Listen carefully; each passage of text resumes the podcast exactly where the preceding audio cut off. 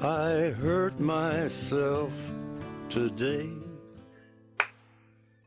Hola a todos, eh, esto es Claqueta en Escena. Hoy nos encontramos reunidos para hablar de una excelente película de ante, antesala, debo decir que es excelente. Nos encontramos el día de hoy con Susana. ¿Cómo van? Me encanta también la película, de acuerdo ¿Sí? contigo, sí. O sea, pero ¿eres fan de este tipo de películas? Sí, me encantan. También nos, sí. encon- también nos encontramos el día de hoy con Jesús.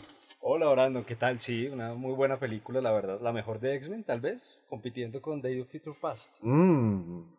A ver, vamos a ver. Nos encontramos también aquí con el viejo Dani Hola, ¿cómo van? Aquí también ya para hablar de Logan. y con el señor Andrés Salazar. Bueno, yo soy el menos fan de Marvel acá.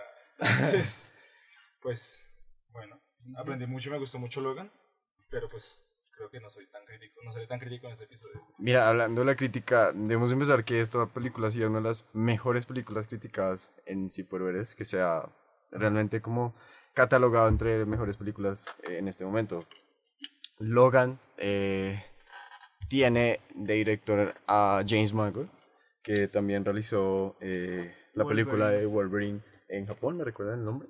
Eh, Es Wolverine Origins. No, Eh, Wolverine. no. no, no, no. no. Orígenes, sí, creo que sí. No, Sí, no- les- creo que Sí, les- Edwin no, Origin es la que va a Japón. Y pues le dieron la oportunidad de realizar la última película de nuestro queridísimo Hugh Jackman, el No, ul- muy triste. Wolverine ¿Pero Forever. tú sí crees que sea la última? Sí, Yo también creo Yo que es la también última. creo que es la última. No. Es contra... no, ya, ya está confirmado. El propio Hugh Jackman ya ha dicho que totalmente es su última película.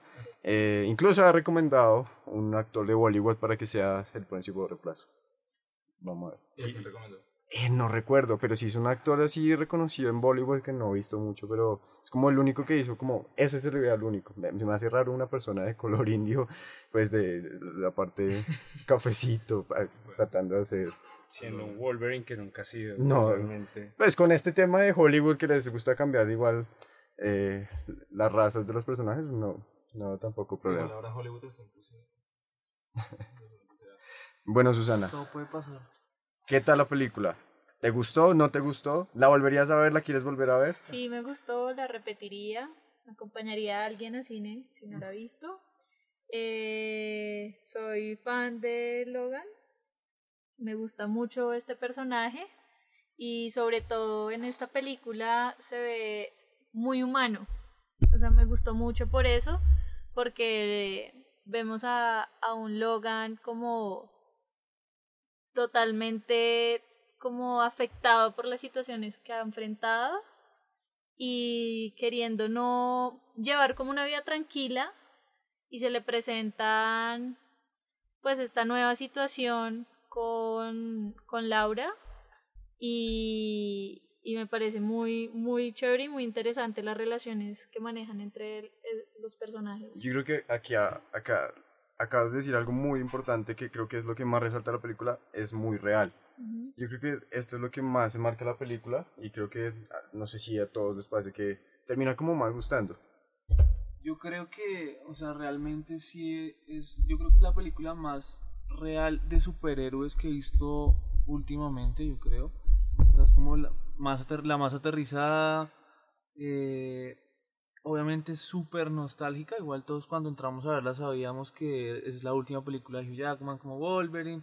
O sea, todo es, es la publicidad que manejaron para que, pues, obviamente todos vayamos a verla. Yo no entré con esa convicción. o sea, realmente no, no estaba segura de eso, Entonces, pero- sí, o sea, después, yo creo que es la, o sea, después de casi 20 años de Hugh Jackman interpretar eh, este personaje, creo que realmente este es de las mejores interpretaciones que ha hecho como, como Wolverine.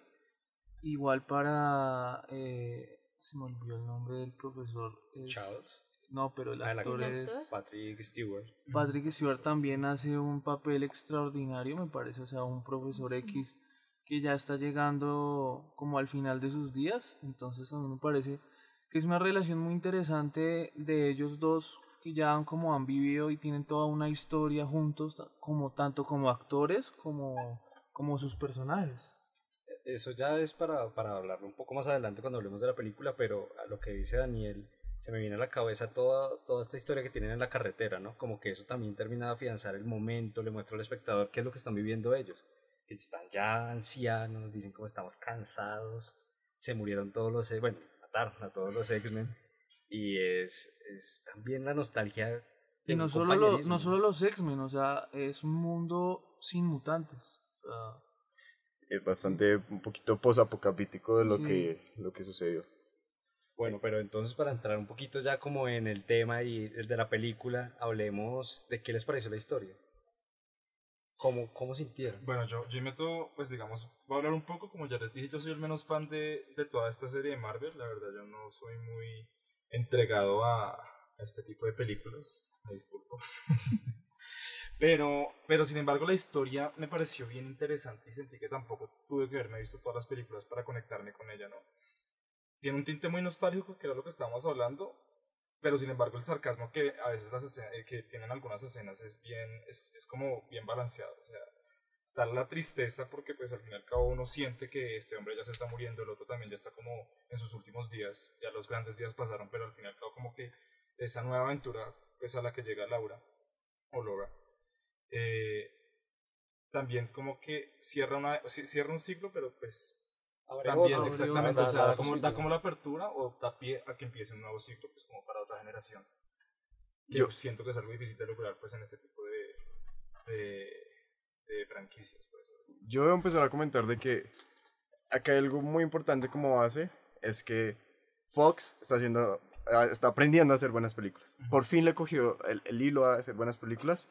Y yo creo que lo que está haciendo que esta película haya tenido un, guion tan bueno, tan desarrollable y tan nostálgico, pero a la vez tan allegador como es superhéroes o lo que sea, pero lo siente también una persona real, es que eliminaron la calificación, eh, sí, la, la, me pareció un excelente. la, la clasificación de de película para eh, eh, clasificación R, sea, mayores de. mayores de 18 años. Y es, es como una violencia que nunca se siente forzada. Es que usted entiende para el mayores de personaje. 16, si no estoy No, 18. 18, 18, sí. 18, R ya es 18. Ujú, Nunca se siente forzado realmente lo que está pasando.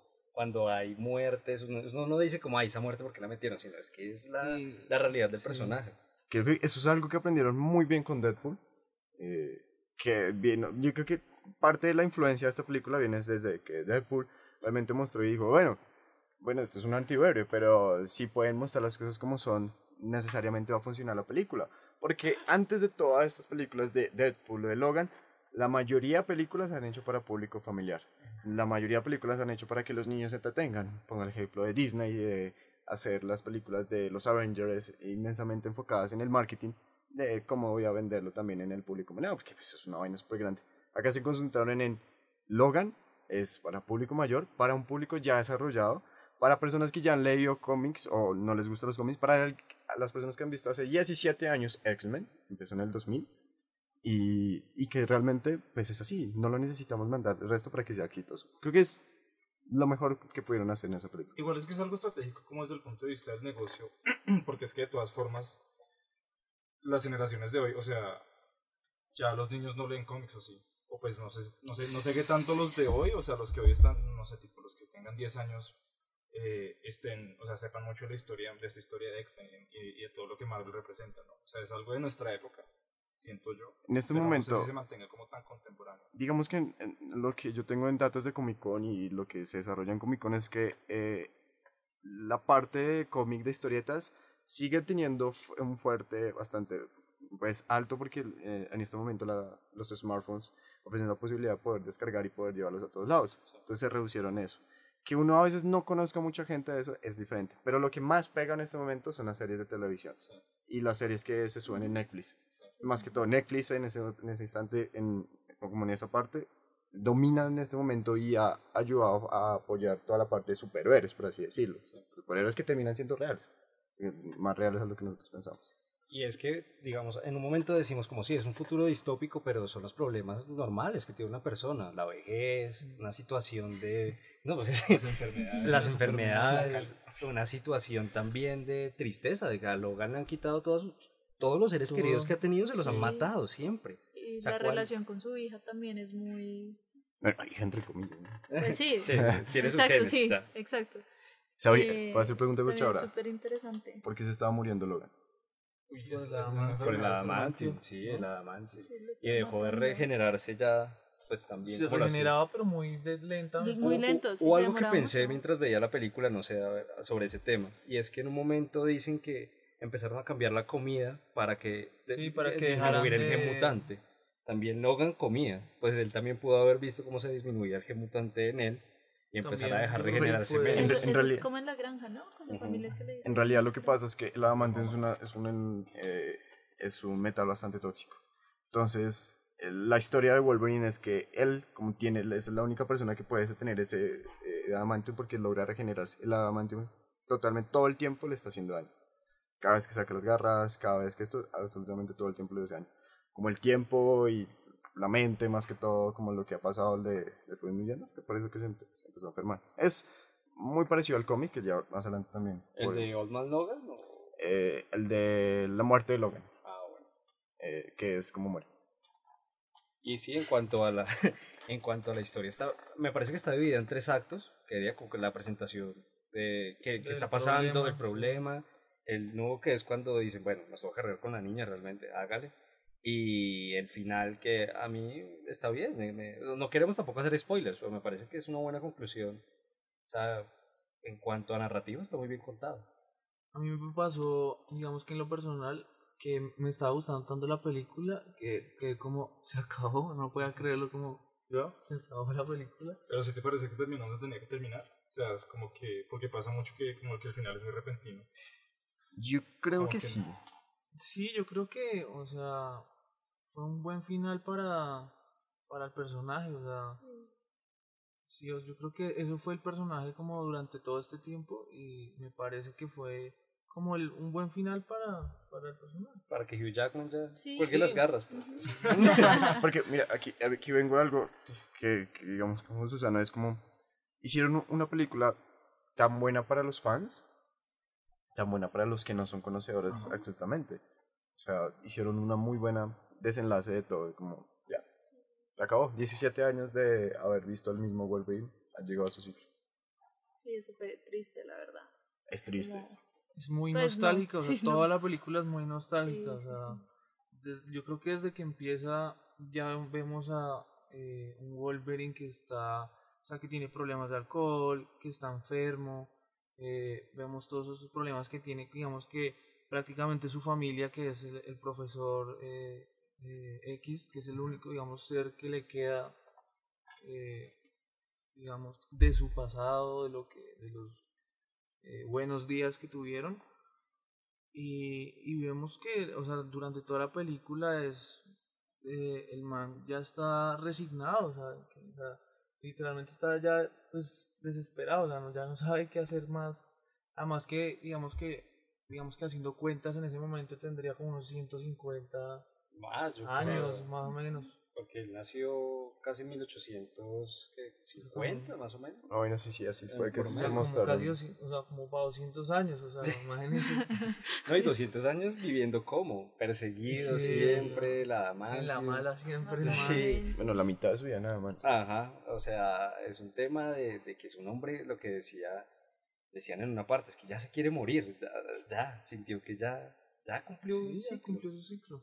Y creo que al final también le da un sentido que se encuentre con Laura, porque es, bueno, puedo dejar algo, Como ¿no? su. Queda un sí, legado. Su legado, exactamente. que es al final también porque los humanos tienen hijos, porque quieren un legado.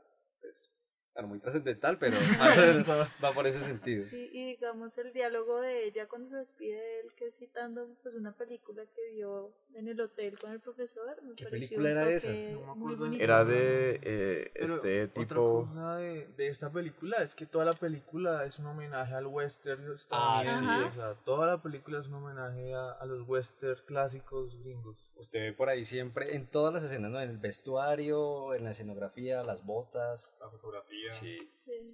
Y pues Las muestran una escena completa, una película de esa, un western. sí. O sea, esta película es un total homenaje al western estadounidense. Y bueno, Brandon, en cuanto al tema de la parte de cómics, ¿cómo hicieron la adaptación? Yo A mí se me viene a la cabeza, Exactamente. el único que he visto es el de Old Man Old Man Logan, Logan, que a mí uf, me parece increíble, la verdad, es un cómic tremendo. Yo creo que algo lo que les digo acá es que, mira, eh, y algo lo que venía pensando es, hicieron también las cosas que no necesitaron poner exactamente como se ven los cómics a como se ve en la película, pero de igual forma hacer sentir a los fans de los mismos cómics que la película es buena y que bueno, tiene sentido en el mismo universo de las películas. Porque claro, hay un problema inmensísimo en este tema de Hollywood, de las películas, y es que los fans le dan palísimo en que no se siguió en el cómic, que mamera, y eso termina bajándole el resto del, Eso también pasó el... un poco con Civil War. Si nos ponemos, ¿no? Sí, Pero decían- sí. y- pero es, es que a mí me parece que pues, una adaptación de cine tiene que ser totalmente diferente a un cómic. Sí, Los es que una, una pueden- cosa es leer un cómic y otra cosa es ver una película. En el que además también tenemos que decir los derechos, pues Fox tiene unos derechos, Marvel tiene unos derechos, Eso iba- eso eh, iba a Universal tratar. tiene otros derechos. digamos que las diferencias radican en que, bueno, en, en Allman, en, en Allman tiene un montón de derechos que Fox no tiene, que los tiene Marvel. Sale cosas de Hulk, sale cosas de. Hulk, Ok. Un montón de Eh, personajes Marvel. Entonces obviamente no va a poder en, en ese loca. Y en la muerte de, de Wolverine, eh, bueno, que realmente en ese cómic no sale no sale nada, pero lo, hicieron muy buena, una referencia muy detallada, muy linda, muy al pelo y hicieron muy buen guion. Parece que no tiene mucho que ver con el cómic, porque está en el cómic se pelean con los hijos de Hulk. Sí, Eh, pero no- es una otra historia. Sí, sí, es pero acá lo supieron hacer. Yo creo que otra cosa muy bonita de la película fue que le hicieron un homenaje a los cómics, ¿no? De los X-Men que salen en la película, sí, que la niña los tiene y los lee. Y como al final también eso, pues que, que fue el cómic, el cómic surgió también porque era como va- mostrar que había posibilidades en un mundo totalmente, 40, 50, la gente decepcionada, necesitamos héroes, y el cómic fue eso, inspirar. ¿Qué hizo aquí? También inspirar a los niños a que podían tener un futuro, unos Que niños había esperanza. Sí. tenían esperanza. a que lo ese siempre fue el objetivo del cómic, eso me parece que es cierto, muy buen homenaje. Ah, Aunque, dato curioso, esos cómics no existen.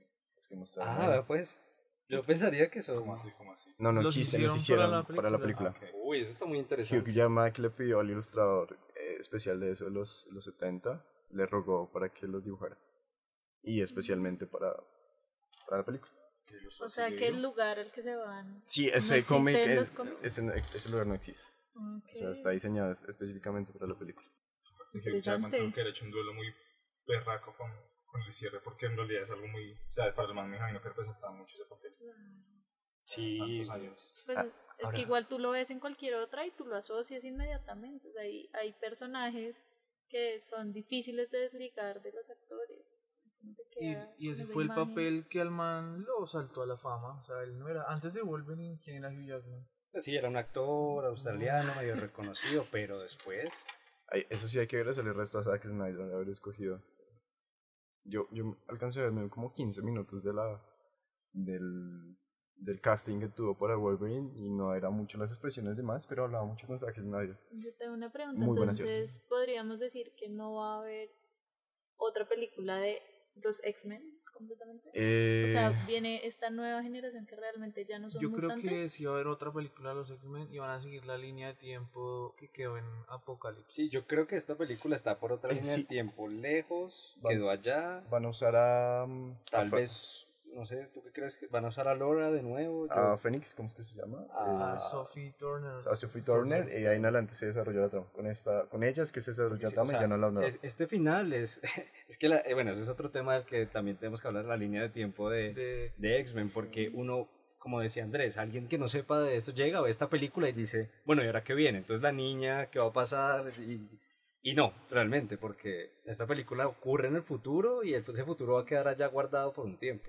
Incluso el que las ha visto, digamos, en mi caso me las he visto, eh, las cruzo a veces como que no sé si es- estoy hablando de la primera, de la tercera, entonces también se me hace que, que pues uno queda como con esas dudas de, bueno, si estos dos les llegó la hora pues de morir, eh, ¿qué pasó antes? O sea, ¿qué pasó con los otros? Como que quedan siempre esas dudas como pues, de querer saber más, por eso pregunto pues si realmente van tal Yo no vez es que a tenga muy clara esa- tampoco la, la línea de, de tiempo hablando de la cinematografía de X-Men, pero yo creería que van a seguir con la línea de tiempo de Apocalypse hasta veremos si van a llegar a esto de, de Logan o qué va a pasar, qué va a pasar con Wolverine porque igual en Apocalypse va En Apocalipsis hay una- hay-. Wolverine, o sea, digamos ¿qué va a el profesor el también?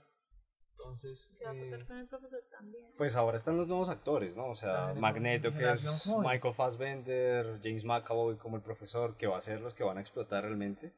sí, Pero- la, la generación joven de- que van a trabajar ahora. Tien- Queremos saber qué va a pasar con Wolverine. Lo La- que yo he escuchado, sí, lo que decíamos, eh, Dark Phoenix es el Sí, próximo ese proyecto. es, ¿no? es- es- el proyecto es. La cronología va que lo que sucedió es que las X-Men 2 y 3 fueron malísimas, muy malas. Entonces, Especialmente la 3, sí, es- es, perversamente es mala. muy mal, es una mala adaptación de, de cómic. El, el caso es que decidieron reiniciarlo y ahí empezarle a darle un nuevo giro. O sea, como, venga, arreglémoslo. Zack Snyder ayuda a una parte. eh, después volvió Bryan Singer, Bryan que- Singer, eh, fue el que hizo Apocalipsis y, Y- hizo Días del Futuro Pasado. que para mí es una película pues, que está a un nivel altísimo.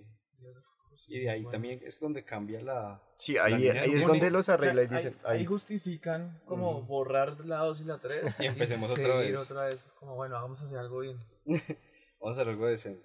O sea, que para ustedes, ¿cuál creen que es el reto de esta, de esta franquicia? O sea, ¿qué tiene que hacer el próximo director de la película para hacer un buen...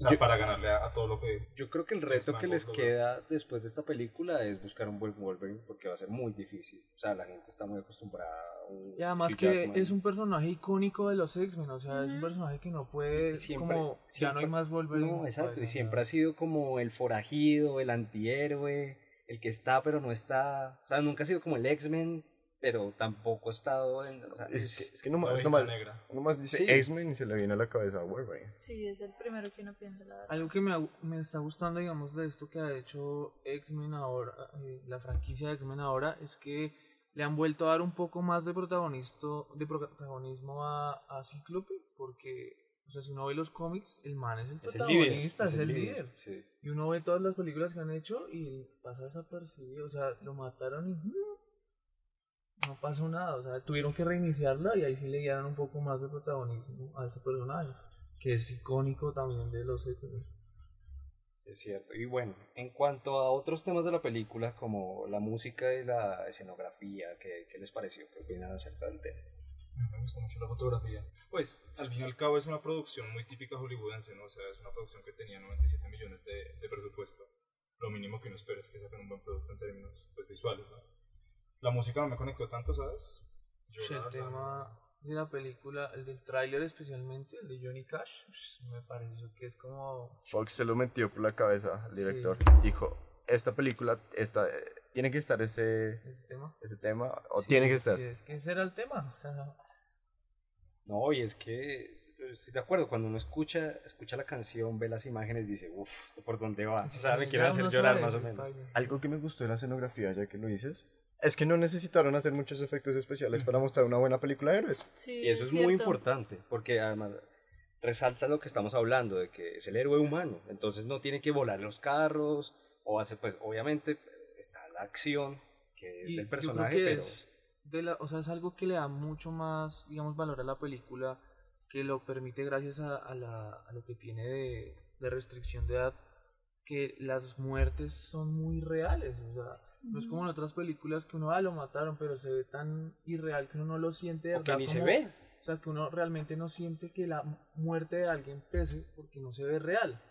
Entonces es algo que tiene esta película que todas las muertes son súper reales y que la y sabemos a que digamos que Wolverine es un personaje eh, digamos que es eh, eh, violento digamos que violento entre comillas eh, y eso le da mucho más valor al personaje de que si vemos las muertes más reales y las sentimos más reales por eso sentimos que le, le pesan más al personaje O sea, que lo que en algún momento de la película él trata de enseñarle a, a su hija que cada muerte pesa, o sea, que es lo que... Y ese es el mensaje de la película también, que Sí. le dice la muerte es un camino sin retorno, realmente.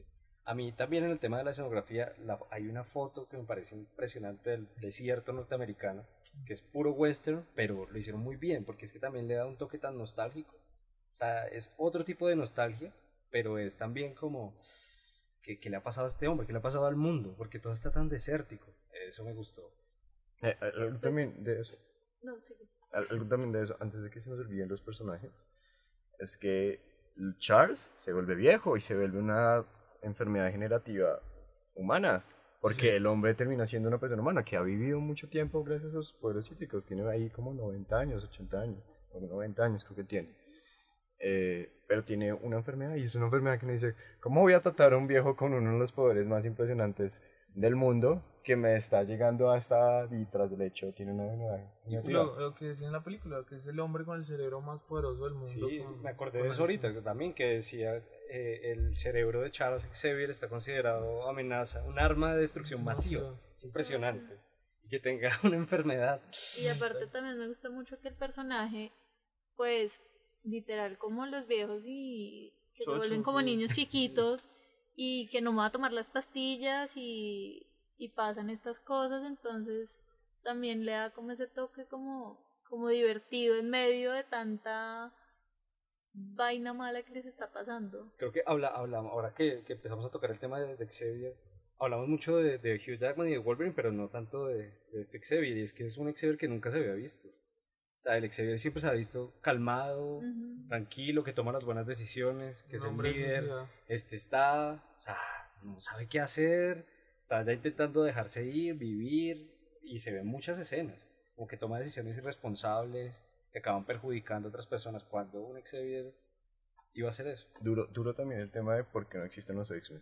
Ah, sí, sí, sí, que bueno, se los dejamos pa- para que lo vean, pero si logran atar los cabos es, es bastante. Digamos cruel, que hay, crudo. no, esto no es spoiler, pero por ejemplo en el cómic lo que sucede es que Wolverine mata a todos. mata a Sí. todos. Mata a por- todos, absolutamente a todos por, por, por un misterio. hechizo de misterio. Y algo así termina siendo, pero duro como lo, lo termina presentando y el man como se termina es como de, de joder su cabeza por no por, por llevar ese peso tan grande de lo que sucede. Ah, Entonces- listo, entonces Laura. Laura. Laura. Laura. Daphne King. ¿Qué les pareció el tema de, de que no hablara durante cerca de hora y media de película? Y me pareció que o sea, el, el casting estaba muy bien hecho. Sí, Sí. muy acertado. O sea, yo creo que ella, digamos que hoy que están como, el, eh, entre comillas, el furor de estos personajes como de niños, que está como el furor de 11 de, de Stranger Things. ella. eh, eh, yo creo que ella perfectamente está, digamos que, en un, en- digamos que me pareció excelente su actuación. O sea, si no hablara, como que o sea, su actuación corporal me pareció excelente. Sí. Y, y no, me pareció excelente. O sea, La catapultó a la fama. O sea, Sí, ya la catapultó a un sí. futuro bastante Y prometedor. pues de hecho no era necesario que, que hablara. O sea, de hecho, a mí me parece que lo, lo que hablaba Dani es que eh, su actuación, o sea, su comunicación corporal, pues no sé, es demasiado poderosa. Entonces, me parece que también en cierto sentido uno se conecta y la escena en que pues habla resulta demasiado pues chistosa y, y cuando le preguntan también a Logan como eh, desde hace cuánto su hija es muda y el es como no, pues, ni idea pero pero son detalles que que a mí pues me gustaron mucho de hecho Igual es que fíjate que también le da un aire muy, muy distinto, porque además es, o sea, primero es la niña y es, y es, y es algo completamente diferente a lo que, a lo que vemos en el cómic. Ahorita, ahorita cuando estábamos viendo como las 50 curiosidades de, de Logan, no me acuerdo de quién era ese video. Un gran video. Eh, ver a la niña del cómic, o sea, a la, a la Laura del cómic y, y está pues Daphne King, es súper es súper chocante y pues también una vez más como que vuelve este elemento de la realidad, ¿no? Lo que me, me, me parece genial que la niña sea tan poderosa con sus, ex- o sea, con su cantidad de, no sé, De garras. de garras. Incluso termina siendo más poderosa más. que, que Wolverine porque Ajá. no tiene más, no tiene todos lados mantiene en todo el cuerpo. Solo lo tiene en, en las garras y en los pies.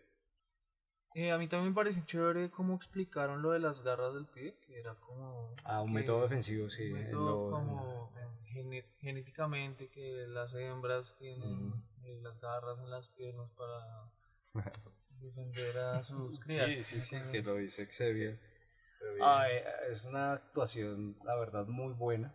eh, y creo que para reforzar lo que decían es que no necesita hablar. Ella, las expresiones, la sonrisa, los ojos crudos, tiene unos ojos que acaban penetrando un poco. Es lo que Pues, decía Brandon, pues es sí, el es- salto a la fama. o sea, ella es realmente. hija, hija de actores, o sea, es, es hija de un actor británico y una actriz española.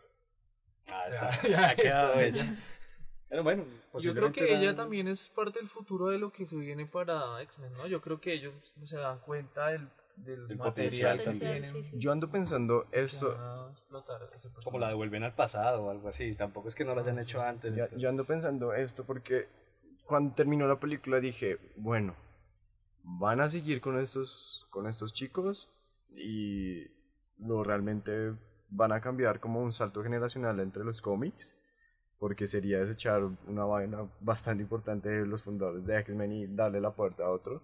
Y realmente no sé si esto les vaya a funcionar o si lo, realmente lo pretenden hacer. Yo busqué como que habían de comentarios y nada. Hasta ahora no han dicho que pretendan seguir con, con los niños eh, estos y con X-23. Tal vez salga una película más grande, no sé. quién sabe en ese. por- porque es bastante duro. Porque es, pasa prácticamente como en las series animadas y en los cómics. Tengo una base generacional y desarrollo la historia con esa base muy larga. O sea, hablo por ejemplo en DC Comics Teen Titans. Entonces, pues en Teen Titans está siempre Robin, Starfire, Starfire, está Chico Bestia, está... Raven. Eh, ¿Cómo se llama el Cyborg. robot? Cyborg, Cyborg está en Bueno, una parte, y Cyborg Cyborg es más grande, pero... Cyborg ahora es de la Justice. Bueno, pero eso no. Sí, eso, eso es más adelante. Por eso, pero imagina solo el hecho de que Cyborg salga de Titans y ya sea una Justice League, una vaina que termina siendo un salto generacional.